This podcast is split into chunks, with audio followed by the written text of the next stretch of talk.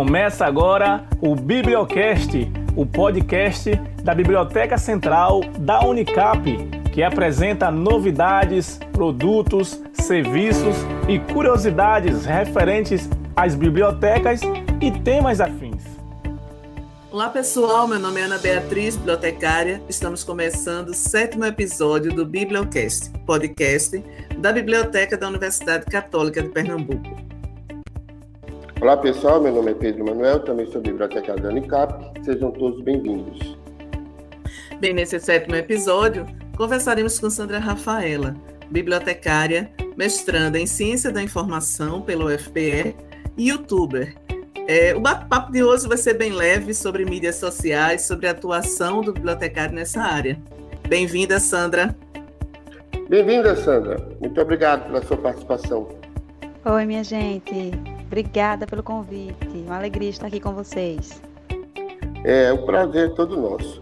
Então, Sandra, a primeira pergunta é como é que você escolheu o curso de biblioteconomia e o que te levou a ser bibliotecária? Conta aí pra gente.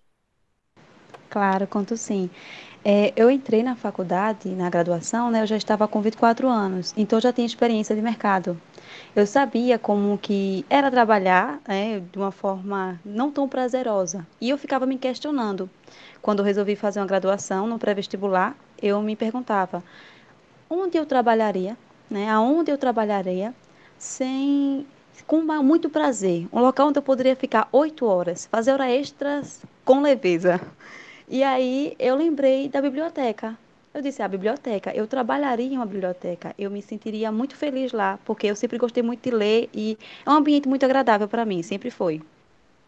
Então eu disse, vai ser na biblioteca. Mas eu não sabia que existia o curso de biblioteconomia, assim como boa parte das pessoas. Eu não sabia que existia esse curso, eu não sabia que existia essa formação, mas eu pesquisei no Google. O que fazer para ser bibliotecária? E foi aí que apareceu lá a opção biblioteconomia.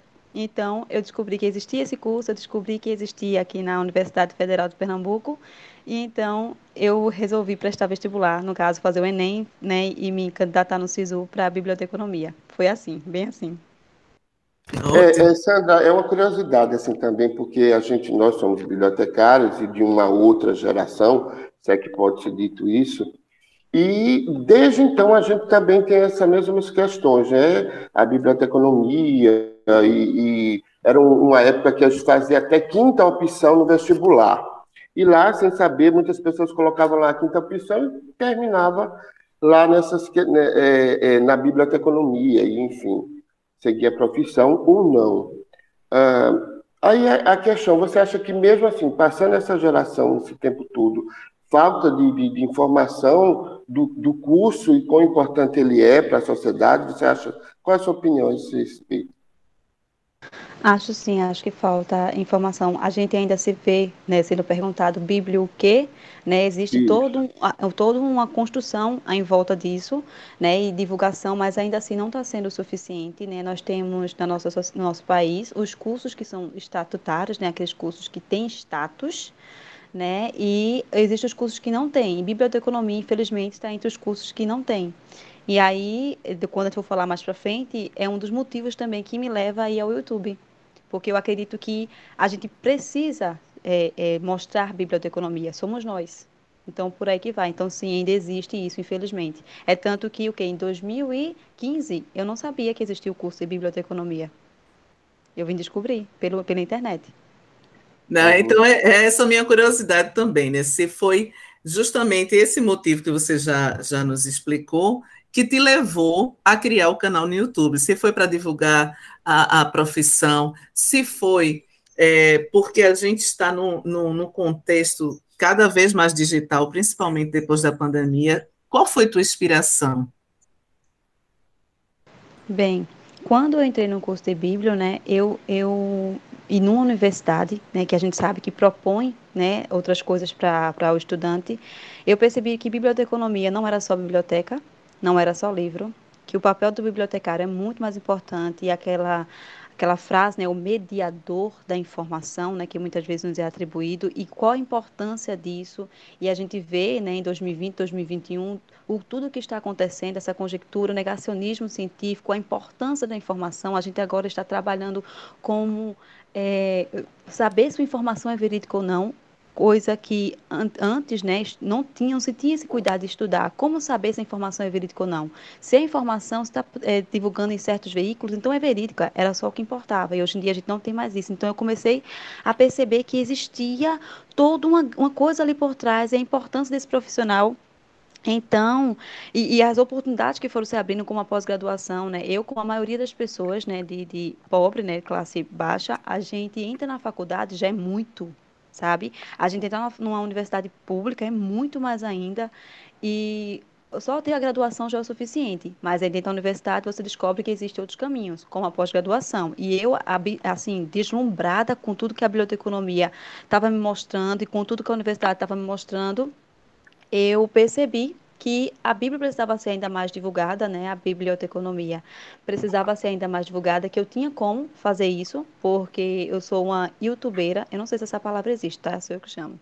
Youtubeira de plantão, e aí eu via que o, as pessoas né, que estudavam mostrando a sua vivência de estudos e assim divulgando seus cursos, divulgando autores, divulgando é, N coisas dos seus cursos. E eu vi, nossa, é um caminho para se fazer com biblioteconomia e também com ciência da informação, porque se Bíblio não é tão conhecida, minha gente, ciência da informação não está não está distante, viu?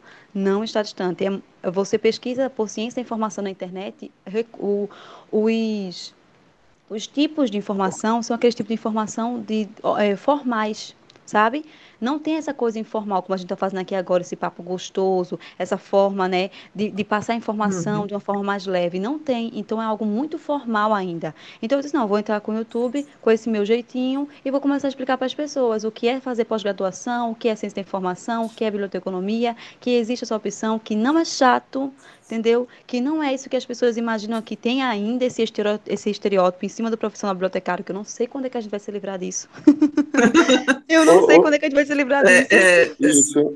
Oh, Desculpa, Ana Beatriz, fala. é, é uma, assim, só uma, uma questão que fez me lembrar muito o Ricardo Galvão, né, o ex-diretor do INPE, né, do Instituto Nacional de Pesquisa, que ao, ao, falar sobre essa questão do negacionismo na ciência, ele falou o seguinte, que os cientistas precisam saber utilizar as redes sociais. Então, assim, é, as redes sociais, antes, né, é, tratadas academicamente como uma brincadeira, hoje faz parte do nosso dia a dia, faz parte, como você está falando, né? A academia está utilizando as redes sociais, profissionalmente estamos aqui, fazendo um podcast, que é o uso das mídias sociais também. Então, Sandra, é, eu queria que você falasse é, uma curiosidade, não é? é? A academia, né, ela capacita o aluno, o cientista, a usar as mídias sociais em favor da própria ciência? Ainda não. Infelizmente, ainda não. Quando eu eu estou na, eu na pós-graduação agora, né, como você falou, estou fazendo mestrado em Ciência da Informação e terminei a graduação em 2019, colegrau em 2019. E nós tivemos, sim, algumas disciplinas voltadas para a questão de criação de blog, para a questão de website e tal, só que ainda há resistência da própria pessoa que quer fazer biblioteconomia. Muitas, muitas são pessoas muito ligadas a um analógico, é um perfil, né? A pessoa que gosta de livro, né? Muito ligado ao analógico. Então, essas pessoas têm um certo tipo de resistência. Essas turmas, por não serem obrigatórias, né? São eletivas, tinham alto, um, um, um baixo índice de alunos, e então a gente já vê uma resistência do própria pessoa que tá sem, vai se formar profissional de biblioteconomia, né? vai ser bibliotecário. E é, também, ainda assim, essas redes que foram ensinadas para a gente foram sempre assim, o blog, foi o site, mas não foi uma rede que talvez seja um pouco mais simples, como, por exemplo, um Instagram, um podcast, um YouTube, porque a academia ainda não reconhecia essas redes como um veículo. Quem fez isso conosco foi a pandemia, entendeu? Que deu esse alerta. Ela não deu um alerta, ela, ela simplesmente empurrou. Ela deu um chute, todo mundo foi, entendeu? Então, assim, é, foi, foi com isso. Mas ainda não ô, prepara, não.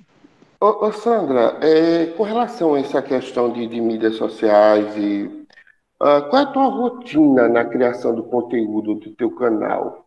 Como é que você cria? Como é que você é, estabelece o que vai ser dito uh, é, em, em, se tratando de relação de conteúdo mesmo? Como é, como é que você concebe esse, esse canal?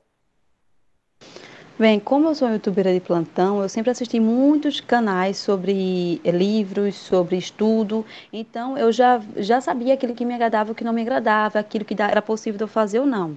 Com o tema, né, ciência da informação e biblioteconomia, eu tento passar é, eu tento passar atualmente mais a vida de mestranda, né? Assim, como é que a gente faz para ler tanto? Se a gente realmente lê tanto, se é muitos livros, é mais a vivência atualmente, entende? Aí recentemente eu criei uma, a gente chama de playlist, né? Que seria uma pauta, a gente chama de playlist, que é o resenha de artigo porque eu percebo que às vezes a gente, a gente, tem dificuldade de ler, é realmente percepção, né? Você criar conteúdo é você ser criativo, mas a partir de percepções né, que a gente cria. Então, eu percebia que era muito difícil, às vezes, ler alguns artigos, ou que os artigos ele têm realmente essa conotação um pouco de chato. É um, algo uhum. chato de se ler. Então, eu disse, não, vou dizer que não é chato, e ainda vou dizer para a pessoa o que mais ou menos esse autor traz, para que quando ela for ler, se tornar mais fácil. Porque eu gosto quando isso acontece comigo, quando eu tenho facilidade de ler um artigo. Então, é meio que você cumpre, ajuda uma pessoa a cumprir uma obrigação, tornando aquilo leve, meu intuito. Então, eu pego, comecei a criar essa, esse, esse, essa playlist chamada Resenha de Artigo, em que o primeiro, o primeiro artigo foi o que é Ciência da Informação, de Haroldo Burco. E aí Sim. eu vou e trago as ideias principais dele a respeito. E assim eu acredito que eu estou contribuindo. Então, é, é assim, é a percepção. E acredito que com vocês aqui também acontece muito isso. É, você vai pegando um pouco daqui, um pegando da lá, coloca na sua temática, coloca no seu jeito de fazer, porque é diferente, nós somos únicos, e aí você encaminha. E é o, a resposta ao público é que vai dizendo se está atendendo ou não. Né? Resposta e essa resposta, como é que se dá? Como é que, que o povo, como é que o teu público responde a isso? Porque a gente sabe que ler um texto uh, parte da interpretação pessoal, de uma ideia de um autor e que aí é como se fosse um filtro que você já passa para um, o teu público. Mas que mesmo assim o teu público pega esse teu conteúdo que já passou pelo teu filtro. Como é que você coloca isso para eles? Assim, olha, de acordo com o do livro, do, do texto, e a minha interpretação é assim que, que funciona? Como é que... Isso, por isso que eu chamo de resenha, não chamo de resumo, uhum. né? A gente que uhum. é da área, a gente sabe que tem essa diferença. Então eu chamo de resenha porque eu sei que eu estou colocando um pouco de mim ali. Uhum. Eu, quando eu trago, eu não trago apenas o texto, eu trago um pouco sobre o autor e eu também tento trazer o contexto histórico, que a gente sabe que, que é muito importante, que interfere fortemente na construção de artigos, do que a ciência está pesquisando na época. Então eu tento trazer tudo isso. Então tem sim a minha ótica, mas eu digo, não é, deixem de ler o artigo, né? Recomendo que leiam, é só uma forma de realmente facilitar. Eu tento passar isso. E sobre a resposta deles, né? No YouTube a gente tem um like né, e o dislike, em que a pessoa vai dando essa resposta para a gente. E quando, por exemplo, eu faço de editais, que é, a ela lança edital em ciência da informação, eu acho muito importante eu falar um pouco sobre edital. Eu, eu não sei, minha gente, eu pego essas coisas que são um pouco chatas e complicadas, eu acho que eu consigo facilitar colocar numa linguagem que as pessoas consigam entender de um modo geral.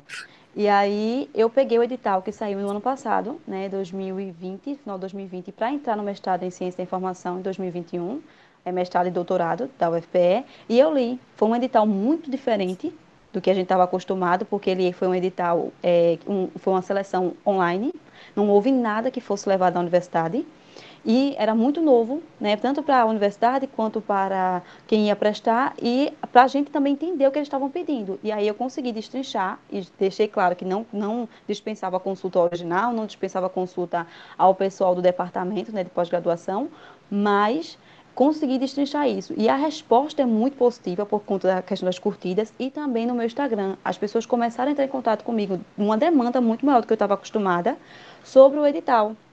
E aí elas entram em contato, veja, eu publico no, no YouTube e elas preferem falar comigo no Instagram. E eu entendo o porquê disso, né? Duas coisinhas que eu consigo perceber no momento. A questão do comentário, porque no YouTube fica exposto para todo mundo ver. No Instagram ela pode falar comigo de uma forma privada, então só eu vejo. Né? É, é, fica no privado. Aí que eu vejo isso uma questão muitas vezes dessa pessoa ser introvertida e a outra questão do, do muito dessa de, do que está por trás do estudante, do profissional, do seu pós-graduando, que é aquela pessoa que aparentemente não pode ter dúvida, não pode errar, não pode perguntar isso, uma besteira. não pode se expor, não pode se expor, essa é a não questão. Não pode perguntar uma besteira, é. é Sandra, é. veja, eu, desculpa, Pedro, é só uma, uma, Quando você fala da criação né, de conteúdos no seu canal, eu fiquei encantada com uma pauta que você criou, que foi Vamos Estudar Juntos. E nada mais é do que um momento em que você filma o horário de estudo, mas você está interagindo sem nenhuma palavra, você compõe uma música, você começa a estudar e a gente está vendo você ler, e de repente isso me convida a estudar também. Sandra, o que é que te inspirou, gente, a dizer assim: eu vou filmar um horário de estudo para inspirar pessoas a estudarem. E eu achei fantástico, porque eu fico pensando assim, no caso que, que de crianças, veja só a relação que eu já fiz, né? de crianças que estão desmotivadas por conta dessa questão da, de, dessa mudança né, educacional pedagógica devido à pandemia. Você sabe que havia uma socialização nas escolas, hoje as crianças estão interagindo através é, da internet, não é? mas não tem mais aquele contato, e de repente, é, uma grande queixa é essa redução, essa desmotivação e essa queda no rendimento escolar. E de repente você tem um canal é, feito, produzido por uma bibliotecária, que está mostrando uma forma, um convite ao estudo coletivo pela internet. Eu queria dizer que eu achei isso fantástico, eu queria que você falasse mais sobre essa pauta do, do, do convite ao estudo e de como você projetou tudo isso. Ok, Bia. É, como eu já disse, né, eu sou uma youtuber de plantão e eu acompanhava canais de estudos. E é comum em canais de estudo ter essa pauta, nessa playlist que se chama Estude Comigo. E aí eu disse, nossa, sempre me incentivou muito. Muitas vezes eu estou estudando porque estudar, por vezes, é um processo muito solitário, né? Seja por conta do barulho, seja por conta que você é a única pessoa né, que está ali estudando naquele momento e as bibliotecas estão fechadas. Então, a gente é muito influenciado pelo que vê, pelo quem convive. E às vezes na nossa casa a gente não tem isso, né? E às vezes o nosso convívio, né, próximo de casa, a gente não tem isso. A gente tinha isso na universidade, a gente tinha isso na biblioteca. E aí, quando eu vi aquilo, eu disse, poxa, que legal, eu vou fazer para ver se realmente fica bom, se dá certo, se eu consigo também incentivar pessoas a, assim como eu, quererem estudar ao, me ver, ao ver outra pessoa estudando. E assim eu fiz. É, não é ideia original minha, né? Já tem há muito tempo no YouTube, mas eu realmente quis copiar porque eu via quanto que me influenciava positivamente a continuar esse caminho e não me fazer me sentir só, né? Que eu acho que é uma das coisas mais comuns nessa quarentena, é você estar tá se sentindo só. E aí eu, eu criei, fui e, e tá fluindo, e tá dando certo.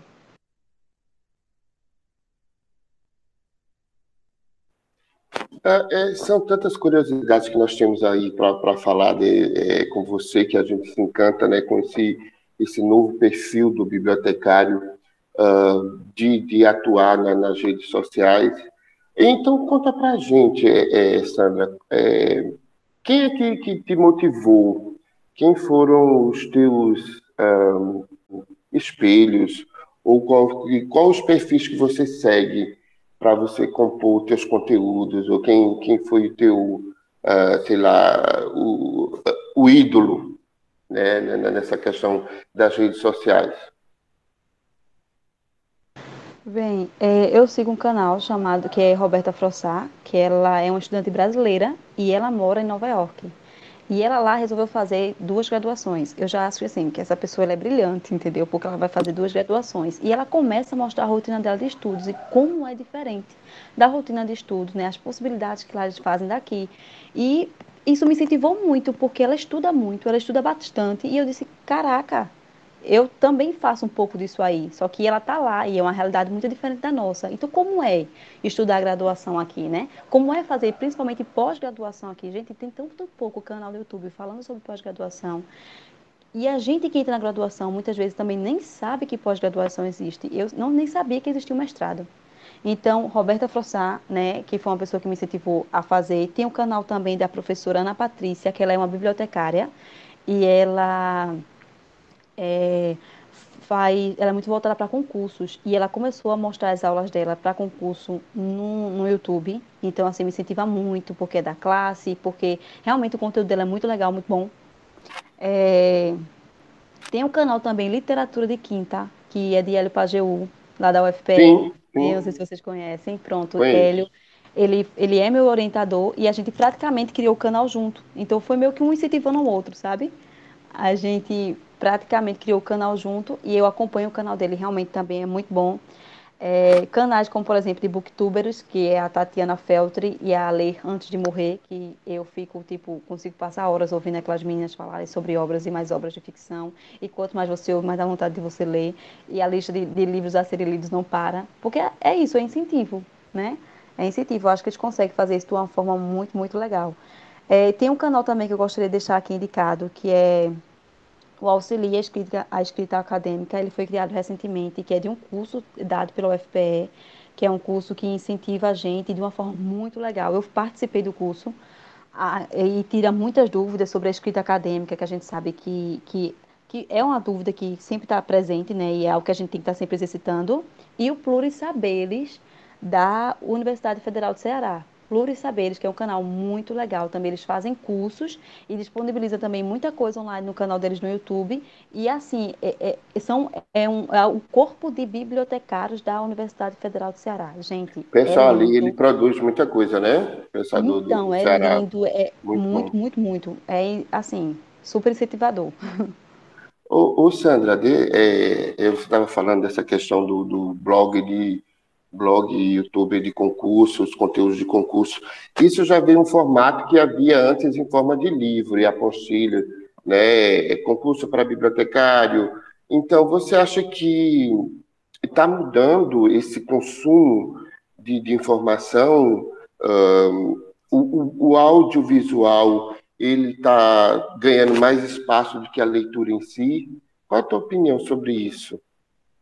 Lê-se menos hoje diante da facilidade do, o, da sedução do, do, audiovisual, das redes sociais? Qual a tua opinião a esse respeito? É meio complicado a gente falar ler-se menos, porque existem redes sociais muito interativas em que a gente lê muito ainda, né? Como o Facebook, o próprio WhatsApp, que é algo mais privado, mas que ainda fornece muita leitura para a gente.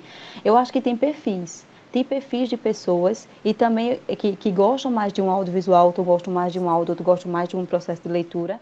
E também existem aquela tentativa né, de, de tornar o estudo menos é, chato, vamos dizer assim, em que eu mesclo a, a, a, os tipos de informações que eu tenho. Então, em um momento eu leio, em outro momento eu escuto, em outro momento eu vejo e escuto entende? Eu consigo mesclar isso e assim vai ficando mais dinâmico, vai ficando menos cansativo. Eu acho que é, que é por aí. A leitura não, a leitura a gente vai continuar, até porque o processo de leitura não é só do texto escrito, né? Ele, a gente lê. É, é, é, você chegou agora num ponto importantíssimo, né? Porque é, existe o apelo, me corrija se eu estou errado, o apelo muito grande pelo audiovisual e não sei se subjugando a leitura, que eu acho que é o maior uh, mecanismo, o maior recurso de formação do, do, do ser. Então, é, você acha que eu estou batendo de, de, de, pronto nisso, porque aí eu pego a questão de formação do bibliotecário, eu, eu, eu trago a, é, é, é a a resposta social da função do bibliotecário, porque se você não sabe o que o, que o profissional faz, que é trabalhar com informação, com leitura, com educação, é, uma, é, é, é uma, uma deficiência na fonte nessa formação de leitores. O que é que você fala para a gente a esse respeito? Desculpa, né, Beatriz, ter atrapalhado. Não, não, é, eu só, só quero complementar, né? Porque assim, quando a gente fala de leitura, a gente também está voltada ao texto escrito, né? Mas a gente, por exemplo, tá, a biblioteca da Unicap fez uma, está fazendo, né? Está acontecendo uma exposição virtual em que a gente faz uma amostra fotográfica e que você pode ler através daquelas imagens e essas imagens vão te remeter a textos e outras fontes. Então, assim, é, é, eu, eu acho interessantíssimo esse contexto digital que permite essa, essa integração, não é? integração de fontes, e aí você faz o paralelo com a leitura, com a imagem, com o audiovisual. Eu só fazendo, só dando minha opinião, né, antes da de Sandra, que eu acho que uma não se sobrepõe à outra né? eu acho que elas interagem. E, de toda forma, né, quando você faz um projeto de cinema numa comunidade, né, você desperta ali também é, um, um, a leitura de mundo, e essa leitura de mundo também passa pela leitura dos livros. Né? E a gente também vê, Sandra, é, que tem muito, muito, muita rede social, muito perfil, que fazendo curadoria de leitura, né? Principalmente leitura infantil, e isso me deixa muito feliz, porque são bibliotecários, bibliotecárias que estão é, atuando é, com esse propósito nas redes sociais. Mas, por favor, Sandra, é, só para dizer Pedro, Pedro, não seja tão radical, existe leitura do mundo, existe leitura de imagem, leitura do audiovisual, é, na minha opinião, é, são formas de ler. Mas eu falo da leitura raiz, de pegar o livrão, ler mesmo, de fazer a reflexão. Eu falo dessa. Que, que eu acho, né? Eu não é achismo, mas eu vejo uma deficiência muito grande na formação de leitores, na formação de. na criação e na permanência de bibliotecas escolares, bibliotecas públicas, que isso é um, uma questão que, que deve ser tratada mas, enfim, por favor, Sandra, fale aí. É bem complicado, Pedro, essa questão aí da leitura. Eu me divertindo aqui horrores com a discussão de vocês. Mas, assim, é... é bem complicado porque, assim, a gente tem um período, né, falando de história, em que o acesso à educação no formato de leitura, né, no formato de, for... de graduação, de ter profissão, ela é complicada porque ela vem apenas para uma elite a princípio. E aí a gente vem se arrastando na história e começa a colocar isso para as pessoas que têm de baixa renda, né? Pessoas que têm menos condições, é, são desfavoráveis né, socialmente, economicamente falando. E aí a gente percebe que apesar de se doar livro, né, já se dá material escolar, já se deu até notebook um tempo desse, a gente percebe que a cultura de que não é para gente, que é o que muitas vezes eu percebo, que é o que muitos momentos eu achei comigo, é, não é para gente, ela está muito enraizada. Ela está muito enraizada ainda. Então, ainda há todo um trabalho, sim, a ser feito nas escolas para a questão da leitura raiz, como você chama, mas a gente tem que entender que não é só a leitura raiz mais. A gente tem que conseguir dar espaço para as outras formas que essa leitura pode vir a aparecer, né? Porque as coisas acontecem. Agora a gente não tem a leitura raiz que é a que você fala, mas também eu tenho agora a leitura que está vindo com outras mídias sociais. Né? E elas agora vão ter que andar em conjunto. Vão ter que andar em conjunto porque é assim que é. Então, eu acho que há sim um trabalho a ser feito na leitura nas escolas, porque é importante. Né? A gente tem muitos segmentos ainda, como por exemplo o Enem, que a gente precisa fazer através da leitura. Então, precisa ser um, um leitor é, formado, né? Precisa ser letrado. Então, eu vou, mas eu também tenho que aprender como profissional de biblioteconomia, que eu acho que é isso aí que tu está batendo, né? É a questão de como o profissional vai conseguir ajudar nisso, é abrir espaço para essas outras formas de leitura que estão surgindo.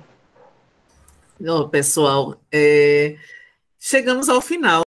Ah, eu tenho tanta coisa para perguntar a Sandra. Tanta, Gente, tanta... São Marcamos que marcar outro, outro episódio com a Sandra, né? Porque Marcamos são muitas sim. curiosidades né? e debates que vão. Des... Gente, pensando bem, a gente falou de, de conhecimento científico, falamos da, dessa, desse negacionismo, né, da, da, atuação do bibliotecário, até políticas educacionais, incentivo à leitura. leitura. Né, mídia, e a mídia social, que é o tema principal, foi sendo transpassado por essas outras temáticas. Então, Sandra, muito obrigada é, pela sua contribuição, por compartilhar conosco sua experiência.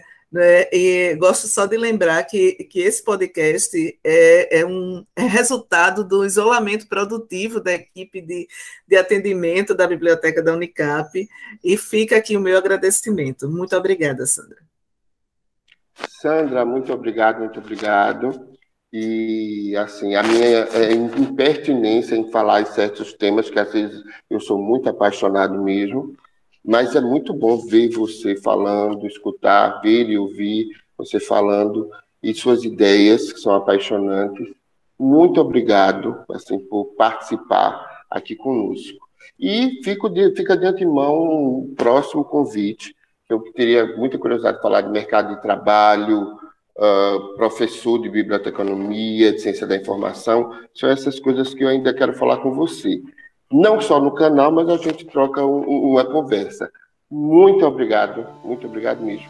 Então, pessoal, siga nas nossas redes sociais, né? arroba BCUnicap, e até o próximo Bibliocast. É, Sandra, por favor, deixa aí tu, tuas redes sociais para quem quiser te seguir. Fala para gente. Isso, isso mesmo. Deixo, deixo sim. É, o, meu, o YouTube né, é Sandra Rafaela e o Instagram é Sandra Rafaela Oficial. Dê uma passadinha por lá, minha gente, que eu acho que vocês vão gostar. E tudo isso que você falou, Bíblia. Ah, é, Bíblia, ó, Bíblia. tudo que você falou, Ana. tudo que você falou, Ana, é sobre o, o, quanto que isso veio à tona, né? A quantidade de informações que trouxe, de assuntos que foi puxando, isso é biblioteconomia. Esse é o nosso universo. Agradeço muito, viu, pelo convite. Cheiro e saúde, tchau, tchau. minha gente, a todos. Tchau, tchau. tchau Use máscara. Tchau. Você acompanhou o Bibliocast, o podcast da Biblioteca Central da Unicap. Apresentação: Ana Beatriz e Pedro Manuel. Participação: Sandra Rafaela. Supervisão: Alba Rejane. E direção: Del Souza.